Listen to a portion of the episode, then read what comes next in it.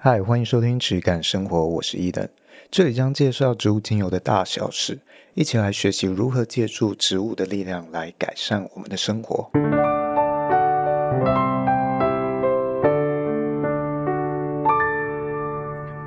欢迎收听质感生活，我是伊登，我是轩。好，那我们今天先来念一下听众留言。好，我这边帮大家念一下，是在五月十二号留言的。那留言的人是 Pony，然后他跟我们说小分享，谢谢一等宇轩的分享。刚好看过这一集提到的影集，让我想起学习芳疗时是被教导不要食用精油，自己因为希望能不断学习，也加入了不同的几个芳疗社群，发现至今仍有许多这个体系出来的同好，对于食用精油是相当习惯的，但未稀释的精油直接使用在皮肤表面，已经让我感到刺激。也让我不禁思考，要怎么样使用精油来辅助生活，好像已经成为每个人的信仰，但不容易动摇了。很喜欢这次两位提到的观点，精油应该是辅助，不应该成瘾或依赖。这个回馈主要是回馈前几集我们有聊到一个影集里面在讲精油，对，那也有讲到一些体系。他们的用法或争议，嗯，那我自己当然是接触蛮多这一些体系，然后他们说想要来进精油啊，来询问。啊，基本上这一类体系出来的人非常非常的多。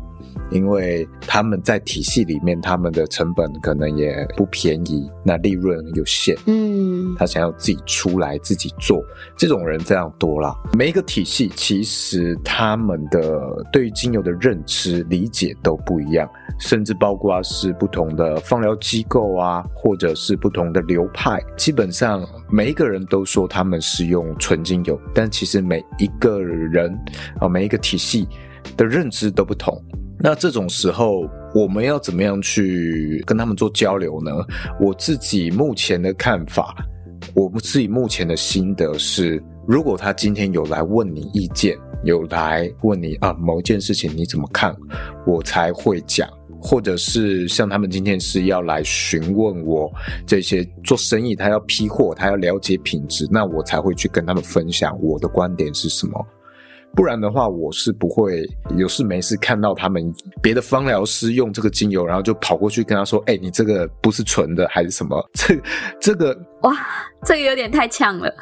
这其实是我好几集以前有分享过的一点，就是你也不要别人用香氛，然后就跟他说：“哎、欸，你这个香氛其实很不好啊，还是怎样？”因为别人不见得想要知道。这个有点像是。有时候你想要当好人，但是别人不见得会感激你，嗯，别人还可能会因此而痛恨你或讨厌你，因为也许是经过你揭露了一件事情之后，他才了解到原来这件事情是让他困扰或痛苦的，是在你点出来之后才发生，所以这个是没有说绝对正确的一件事情。嗯，因为我自己也有一些经验是，就像我跟伊登学了一些，然后自己也看了一些之后，我一刚开始学，你就会有那种很兴奋的心，想要跟别人分享，但反而其实人家没有问的时候，他其实是不想知道的，所以你反而去跟你周遭亲友跟他说，哎，闻到他身上说，哦，你这喷的香水，哦，它是化合的不好，但有一些人他接收到的讯息或资讯，他会觉得说，哎，你是在 judge 我这个人。并不是在 judge 我使用产品，因为毕竟这个产品是我挑的嘛，所以你是不是在说我很用的东西很烂，还是什么之类的？所以就很容易会有争议或者是吵架的可能性。所以我后期我就假设我不喜欢这个味道，那我就默默飘走就好。对啊，尤其我们在一个体系或有固定的认知了之后，你其实是很难再接受其他人的意见，例如大部分。我所见到的这些芳疗师体系的，他们其实是很难用到我认为真正的纯的精油，因为他们接触的基本上都是先从市面上的开始，而不是从产地这些种植蒸馏的人手里直接进口进来的，不是第一手的，应该这样说。所以市面上的精油，它接触那些品牌标价大概是那些，久了之后，这个品牌也标大概五百块，这个品牌也大概四百六百块，他就会认为这一个产地这一个品种，它的市价应该就是这个价格。但这个是商业型精油的价格，嗯，没错，而不是真正农产品加工工业或者是精油工业它应该的价格。所以这种情况下，他会认为，如果他今天真的有那个不错的运气，碰到了一个纯的精油，它是农产品，然后直接从农场出来，那可能经过转手，然后到了一个转批的品牌，它销售的时候，一个小品牌，它可能。价格会比他认知的要贵很多，那他会第一时间，他可能会产生排斥或怀疑，因为那个超出他的过去的经验认知。那有很大的几率是他过去的认知经验其实是错的，但是他把他的过去经验当成是正确的，作为一个标准来检视。嗯，那反而你会很容易错过一些深入他的机会。那这种东西都是很难用讲述的去让别人理解这件事情，而是要他真正在某一部分感受到这个不是他追求的东西，他深切体认到之后，他真的想要追求更纯的品质，或者是他真的就我就是要走这种商业型的啊，他体认到这个模式之后，你再去深入这些东西才有价值。就我过去的经验，如果你今天是能够深入到这一些产品背后的成本价格，例如我接触过这些其他有进口能力的、有筛选能力的采购国际精油品牌的采购，那有时候遇到他们刚好需要调货的状况，我的价格表他们是完全不会有意见的，因为他们理解这个中盘商他需要的利润跟他上游的成本大概是如何，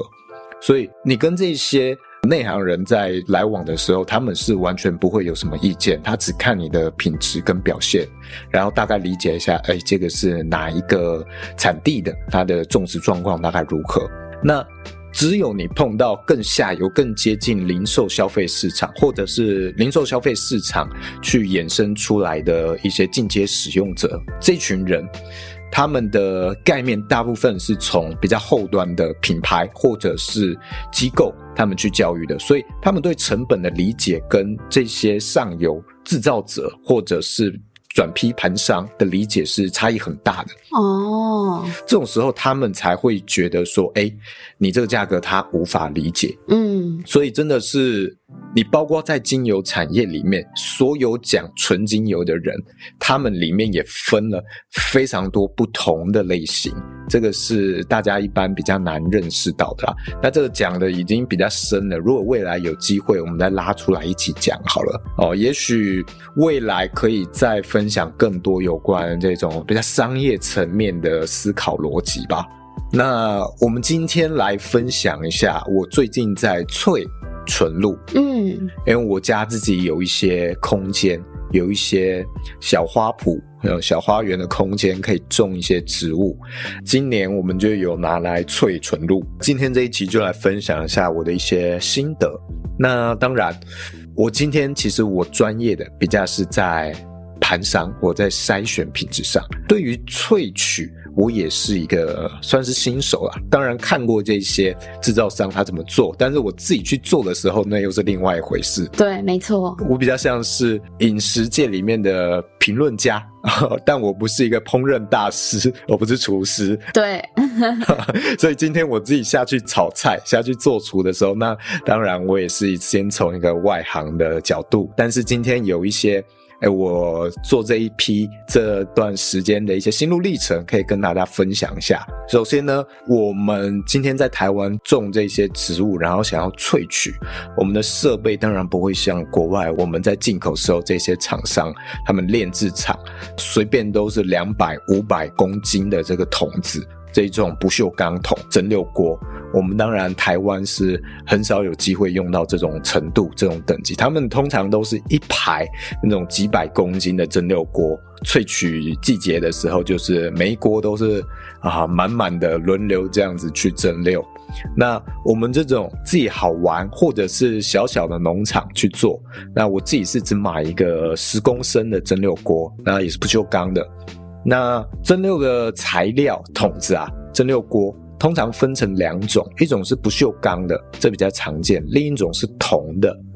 那铜的有一种的讲法是说，它的铜有一种特性，可以让里面的水更活化，或者是在这个蒸馏酒的产业里面，它可以为它的气味有多做了一点筛选啊，因为它铜的可能导电特性还是怎么样。好那在过去一些自然疗法相关的产业里面，他们会蛮喜欢用铜去装水。铜的材质，铜器，让他觉得里面的水会比较有活性，对身体比较好。所以，如果有一些业者他是追求哦，我一定要用铜锅蒸馏，哎，也许你可以去比较看看有没有这方面的差异。嗯，但是你如果用铜锅的话，它相对来说器材的成本当然是高非常多。再来一点是铜在台湾非常不好照顾，它很容易生锈，所以你的清洁成本啊。会很高，还有时间成本。那我自己方便，我是先拿不锈钢，先买不锈钢的蒸馏锅来测试。这个设备呢，它有点像是一个大汤锅，然后你里面就是加水，原料有可能是把一个架子在上面，上层隔开，然后你去用蒸的。那也有可能是泡在水里，有两种不同的状况，要看那个植物适合什么。不是很有一定的固定规则，这个热气在底下烧，会有蒸汽，热蒸汽往上冲，冲到锅子的上半部。那这种时候，上半部你需要有一个机制去冷却，让它产生一种温差。产生这种温差的时候，它就会产生露水，有点像是我们今天点这个冰的饮料到你的桌上，或者你买那个冰的手摇，那放在常温状况下，它会产生露水嘛？这是跟这个室温产生的温差。产生这种温差的时候，它跑出这个露水。那我们就是希望在蒸馏的时候，它制造这种温差，产生露水，它可以去把它的纯露跟精油拉出来。这个就是它主要的一种制造方式。那你在上半部，它可能会有一个冷却设施，让自来水可以在外层去帮它降温，或者你要加冰块也可以。有点像是它上面还有一个空间可以去放冰块啊，放水在它的锅。盖上缘，嗯，那你蒸汽跑到上面的时候，哎，它因为那边的温度很低，所以你可以创造温差，这样子去让它冷凝起来。你再接一个管子去帮它分馏，它就会把诶比较轻的部分的精油，它会先留在一个管子里，然后剩下的它会。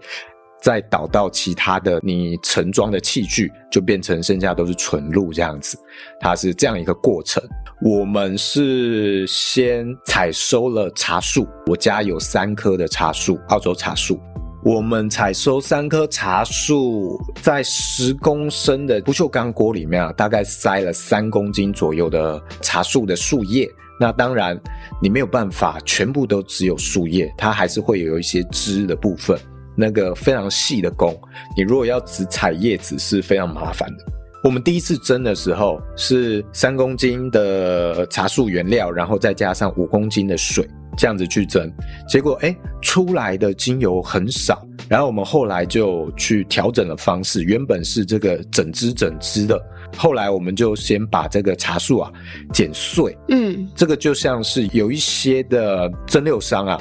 或者是这个制造商。他们是会把原料打碎，他们会用粉碎机把它粉碎之后才去蒸馏。所以它是先把茶树或者是其他的植物原料先把它切碎了以后才放进去，而不是直接拿圆形的植物直接放进去这样子。其实没有对错，嗯，而是什么样的方式可以让你萃出你想要的结果哦。例如今天这个方式，我发现它可以萃出比较多的精油。或是比较多的纯露，还是这样子做萃出来的精油或纯露，我觉得它气味比较好呢？完全是依照结果而去做调整。比较常见的状况是，如果你有粉碎的话，它可以破坏这个植物的细胞壁，你比较有机会去拉出更多的油。如果你没有破坏它这个细胞壁，直接拿去蒸的话，它有可能你蒸完了之后，这个细胞壁都没有被破坏，那个油都拉不出来哦，所以你有可能产油量会差很多。那我们第一次测试是整株的，那效果不好，我们就改变策略，我们就去把它剪碎，因为我们没有那个比较大的粉碎机，光是那种食物调理机是不够用的。那我们就用那个剪刀慢慢剪，所以人力成本很高。哇！然后剪了之后，去用同样的重量，三公斤的原料再加五公斤的水去蒸这个茶树纯露。那每一个原料它到底要用什么样的比例是非常不一定的。有些人他会说：“哦，我就是要一比一，那也 OK，就看蒸出来的效果有没有达到你想要的。”那我们后面蒸调整了之后，它的出油率比较多了，大概出油率大概有到一 percent 左右。嗯，就是三公斤的原料大概可以蒸出三十到五十 CC 的。茶树精油，那里面五公斤的水，最后大概可以得出大概三公斤的纯露，哦，所以大概可以换算一下。然后最后我们三颗的茶树大概出了五百 CC 左右的茶树精油，所以一颗大概是一百六十 CC 的茶树精油。嗯，一百六十 CC。所以它大概就是一点五，它大概一棵茶树帮我产出了大概十公升的茶树跟一百六十 CC 左右的茶树精油。十公升的茶树纯露吗？对，十公升茶树纯露跟一百六十 CC 左右的茶树精油，可以大概换算一下，你们考量一下，哎，这个东西到底要算多少钱？如果你今天想要做这个生意的话，哇，一棵茶树。嗯，可以产一百六十 CC 的精油。我不知道，如果你今天是种水果果树的话，一棵果树大概可以产多少的收益？我查查看好了。这个真的很难换算。我刚刚查了，有一个数据写到，一棵柑橘树的产值可能一年大概是两千块台币左右。嗯，当然这个数据是参考了。我们假设以茶树来看。这棵茶树的产值有没有办法帮我赚到两千元以上？那这个是大家可以去思考看看，或者是今天你去标了售价之后，你有没有市场可以卖出，也是一个问题哦。对，基本上这个果树类的，它一定都会有盘商来帮你收购。是，但是你今天产出了茶树精油、茶树纯露，这个东西是你要自己去卖的，没有一个中盘会跟你固定去收购这些东西。你要自己去打开市场，所以这个时间成本还有你的行销成本，你也要算进去哦。嗯，所以我认为是相当不容易的，尤其它的这个工时，虽然中间不太需要照料，但这是因为它是茶树的关系。如果是其他的植物的话，嗯，它有可能这个时间成本会很高哦。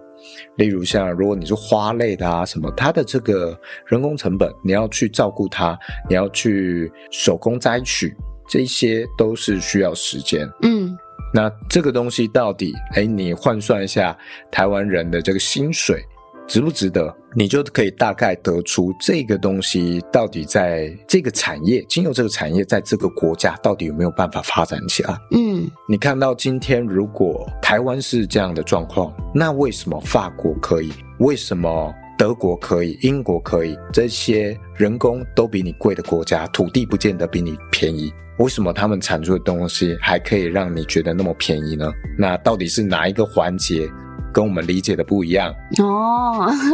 哦，值得去深思。对，那我自己新鲜萃出来这个茶树纯露啊，很呛。这个是某一些纯露，它本来就会有这样的性质。例如，人家卖这个茶树精油或茶树纯露，他们通常都会喜欢放一阵子，让它气味它会觉得比较温和一点。那一开始的它都会很冲。那像我还另外萃了一个广藿香的纯露。这个萃出来的纯露就很臭，我觉得是臭到我没有办法用的。是哪一种气味？就是你所谓的臭，很难以言喻。那种 那种气味不是有某些人喜欢的那一种，是大家应该都不喜欢的。哦，哦，是就是 average，对，它已经有点超过那种草根味很重之类的感觉。嗯，哦，所以很多的纯露其实都会有这样的特性，因为纯露里面的成分少嘛，所以它的气味表现比较没有那么的丰富，那它很容易。香的就香，臭的就真的也不知道怎么样去 调整，很难用。嗯，像这个还另外萃了一个左手香，它算是这个广藿香的亲戚，算是同一个大家族里面的。那左手香它的纯露就好闻很多，是你还算可以用，它偏向草本或者一些根茎类的气味。但是是你如果跟其他东西调香的话，还比较能够接受。那像刚刚广藿香这个，我们萃了好几次，它几乎是没有精油的哦，没有精油的，对，它少到我分六不出来。是它的植物特性让它就是出油率非常低吗？哎，一方面是植物特性，一方面是我们的技巧和设备也比较差哦。这个广藿香，像我刚刚讲，我们可能用了四公斤的原料。嗯，它用的原料一桶比茶树还多，用四公斤、五公斤的原料，然后是萃不出几 CC 的。嗯，我猜应该萃不到五 CC，啊没有，可能更低，因为我连分六都分不出来，所以这个的萃取率我应该是零点零零几都有可能，非常非常的低，好低哦。那这个东西就是我没有办法把它变成商品。即使是我规模化之后，可能都很困难。嗯，这个左手香的话，它出油率就比较高，它有到零点一帕。我这边萃的有到零点一帕，是我还分得出来的程度。就是我里面大概用四公斤的料，可以萃出四 CC，嗯，四 CC 的精油，嗯，哦，那刚刚讲的广藿香是完全没有到这个程度，它可能这样想起来，它应该是一 CC 都不到。左手香我还可以萃出零点一 percent 的这个转换率，也就是，嗯，每一吨的原料我可以萃出一公斤的精油，哦，照这个比率去算的话，嗯，那这一类的比率。虽然今天我的设备比较差，也许我今天设备比较好的话，可以把它冲到也许零点五趴啊，零点八趴，但是不会高到说我可以把它冲到两趴三趴，不会差异这么大。所以大概可以知道，哎，精油产业原来是它的转换比率啊，每一个植物差异这么大，然后它是这么样的辛苦，可以讲。真的有一点可以体会，小农原来这么辛苦。对啊，我觉得对于台湾人来说啦，如果你今天要做这个产业，最辛苦的还不是萃取，因为你要种，蛮多的香草它都还算好种。那你要萃，你丢出去，你熟悉一下之后，都还算 OK。嗯，只是萃油率会有差。重点是你萃出来之后，你到底要卖给谁？嗯，因为这个东西其实有点算是原料，它今天不像是这个如意。你可以讲说这是一款保湿如意，但是你如果今天要去讲这个精油的话，它其实这个植物本身这样子一个植物精油，它还不是一种你生活中的解决方案，它还中间少了一些衔接。那这个也是你今天要做精油品牌的时候，或精油销售的时候会遇到很大的问题。那我们知道有一些品牌就是把它很强烈的去跟一些疗效做挂钩。对，没错啊！我今天划伤了的话，我用什么什么的薰衣草，一定要某一个品种的薰衣草。那些体系出来的人，他的认知就会非常的偏差，他反而会认为，我今天这个状况，我就要用哪一个学名、哪一个品种的植物，然后他不会再去尝试其他的。这个东西到底是哪一个产地的这个学名，他也不知道。他就是全盘相信这个品牌，嗯，那这种就是你为了要销售，去把它试着包装成一种解决方案的产品，但是你又跟这个植物本身它的一些精神或者是这种自然理念违背，我觉得是产生了嗯很大的一种。会让我觉得很纠结的一种包装模式。一方面，你让这个零售消费者会比较好理解，比较好做销售，但是你又局限了他们的想象，局限了他们对于这个植物的认知。嗯，我觉得包括在这些书籍或者是芳疗体系在教精油的时候，也多多少少会有这样的状况。很容易今天因为讲了某个疗效，让你误以为我今天要什么疗效就要选什么精油哦。其实这个都算是一种局限。嗯，例如我今天吃沙拉，我的身体可以变得更健康，但是我今天要身体健康，我就一定只能选择吃沙拉吗？嗯，这其实是一种。你走错路的话，会导致你思维变得非常的狭隘，会非常的局限你的想象。像我最近的话，就试着在做更多比较偏向终端的这个产品，偏向一个复合式解决方案的产品。因为我有很多的客户，底下客户他是美容 SPA 业者，SPA 按摩店或美容师、芳疗师，他们有一个状况是，他们会想要。在做 SPA 推拿的时候，有一个基底。嗯，那有时候人家用植物油，他们会觉得太油腻，或者是做完之后有点黏腻。我的客户一直有跟我反映，他们想要一种霜类的，可以去使用，比较偏向呃厚重一点的乳液，可以好推拿的那一种。对对对，我就为了试着解决他们的问题，因为他们想要。提供给客户不一样的选择嘛，有一些不喜欢油的，也许可以用这种。我就为了解决他们需求，试着哎去做做看产品。那当然是用我尽量用我自己的原料，我有的我就用我的代替。嗯，那他们的使用情境是，今天如果我用一个乳液好了，或者是按摩霜，我要去做推拿的时候，他其实会希望这个。基底不能太快吸收，不然一下表皮就干掉了，它会没办法推，它又要补，所以它的这个油感和保湿感需要延续很久，然后它的那个延展性，它推开要可以推得很远，嗯，所以我就要依照这样的需求去做基底，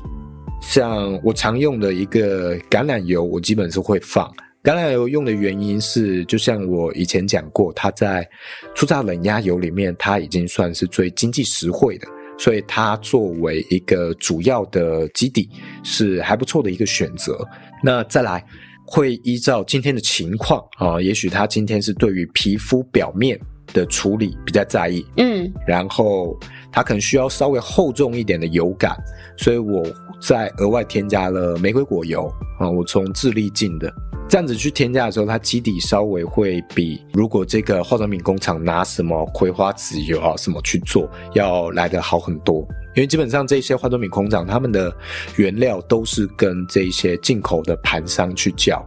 那这种进口盘商通常不会叫到太好的。嗯，那我们自己去自备料给这些化妆品工厂去做的时候，你有机会可以做的呃原料品质更高，更有讲究。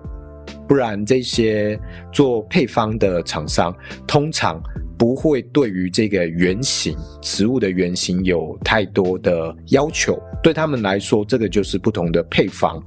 你今天叫做橄榄油，那对他来说都是一样的东西。那他就只会看你的成本。嗯，我会选便宜的，或者好一点点的是便宜有认证的，基本上就这样。你跟我讲说这个橄榄油你用什么古法，你多细心去照料，那对他们来说，对成分这种成分分析或成分应用派系的人来说，这个是没有意义的事情，因为他只看里面占的这个成分，像是什么什么多酚在这个橄榄油里面的占比之类的，这样子去看。我今天在萃纯露，其实就是要去试试这个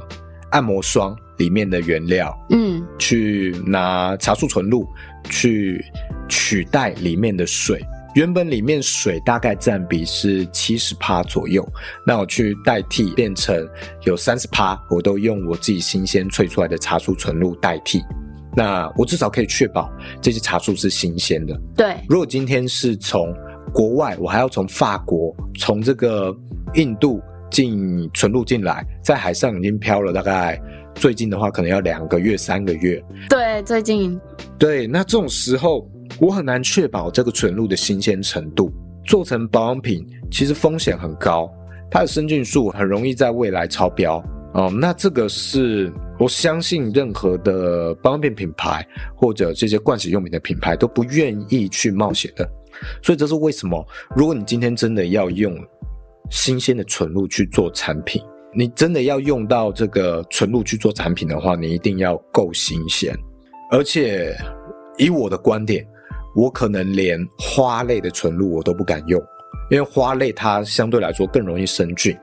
除非有真的非常非常好的一些制造环境，可以去确保菌类在制造过程中被大量的。移除或者风险够低，那我才有可能愿意选到这种。那像我今天选茶树纯露，就是因为它本身的这个抗菌能力就很强。没错，这个不是人家在销售讲这个茶树的抗菌能力强，而是我自己测试过。嗯，我自己在这个。放过很久的茶树纯露，然后再拿去测生菌素，有测验过、确认过这件事情，而不是今天书籍上跟你说这个东西抗菌能力强，我就去相信它。基本上每一个纯露，你都找得到资料去跟你说这个植物纯露抗菌能力很强。嗯，所以这一句话本身是没有参考价值的。那像我的客户，我的这些 SPA 美容业者。他们会希望你不要把精油加进去，嗯，只要帮我调一个基底就好了。有你的那个植物油啊，有你的纯露，然后你的保养品工厂那边的原料尽量选天然一点的。它有一个好的基底，它需要精油去调配疗效的话，它会自己调。因为真的在做这一些从业人员，你如果是一个相对专业的从业人员，你一定是依照对方的需求。今天你来的客户个案需求不同而去调配，绝对不可能。我今天产了一个，然后就哇，所有的 SPA 业者都用我的复方，嗯，这个就都叫做美肤，这个就都叫做促进血液循环乳液霜，没有这种事情，因为每一个人需要的状况都不一样，而且他对于精油的反应也不同。如果你只会用复方的话，你的效果一定会比较差。甚至这个客户他产生了不舒服的反应，你也不知道怎么样去应对。而且这样子，其实，在我们是顾客的角度上来体验的话，也会更有一种克制化的感受，因为你是为我专门的问题或我的困扰去帮我调配到按摩霜里面，而不是我到哪里，然后你都是用同一个，我谁来都是用同一个，那那个感受上一定的差异就蛮大的。对啊，但是今天假设。我是要做到零售的话，那这个就相对来说比较有困难。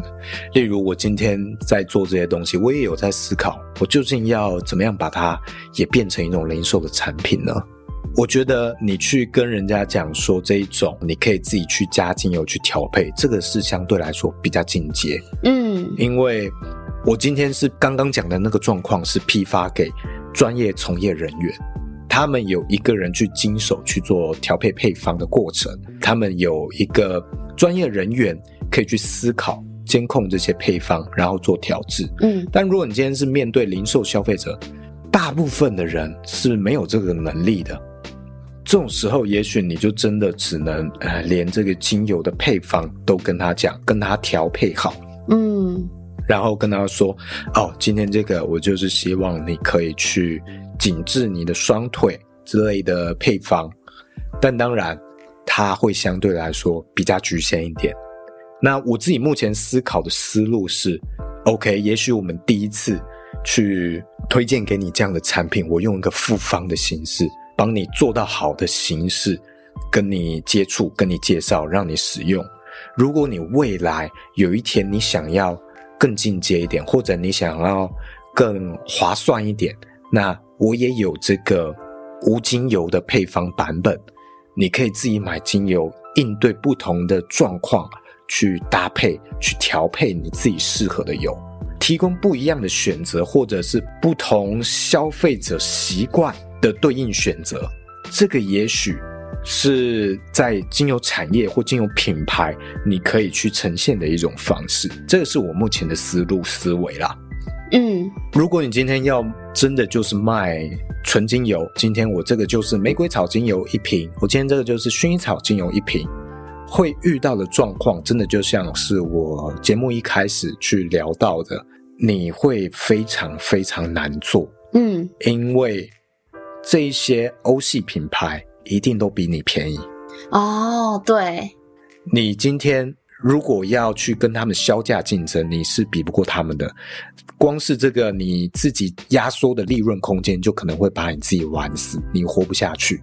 那你一定会卖的比他们更贵，嗯，因为你的原料，要么你的品质更好更贵，要么你的原料取得成本更高。那总之，你基本上都不太可能会比他们更便宜。那这种情况下，你的行销的报告啊、分析的这些东西也通常会比较少，那就很考验你的销售技巧。你要怎么样去增加足够的信任？如果你今天只是单方精油，你要卖的话，你在网络上卖，消费者很容易会直接拿同样一个名称的东西去做比价。他认为真正薰衣草跟别家的真正薰衣草，他只会看，哎，你都叫一样的东西啊，那我去选择便宜的。嗯，好，因为你在网络上闻不到嘛，他也不知道你的理念差异嘛，那这个就会变得你非常难去竞争。那这种情况下，也许你有一个终端产品，一个调好的，也许你今天一个舒眠喷雾可以喷在枕头上或棉被上之类的这一种，提供一个解决方案的产品，或许是不错的切入点。那它相对来说也可以把价格压得比较低，因为通常它里面的精油占比不会到那么高。那如果真的对于这些原料有兴趣的人，那你可能在进阶提供它，你也可以买我的单方产品，啊，你也可以尝试。我并不是只都用这么狭隘的复方产品的方式去做推销，这也许是一个不错的产品思路啦。这是我最近在摸索得出的一些小心得，跟大家做分享。如果你今天是想要做精油品牌的话，这些意见也可以给你思考看看。如果未来想要听更多这一类的资讯，也可以在评论留言跟我们讲，我试着再整理更多，跟大家做分享。好，以上大概是今天这一集，谢谢大家。嗯，拜拜。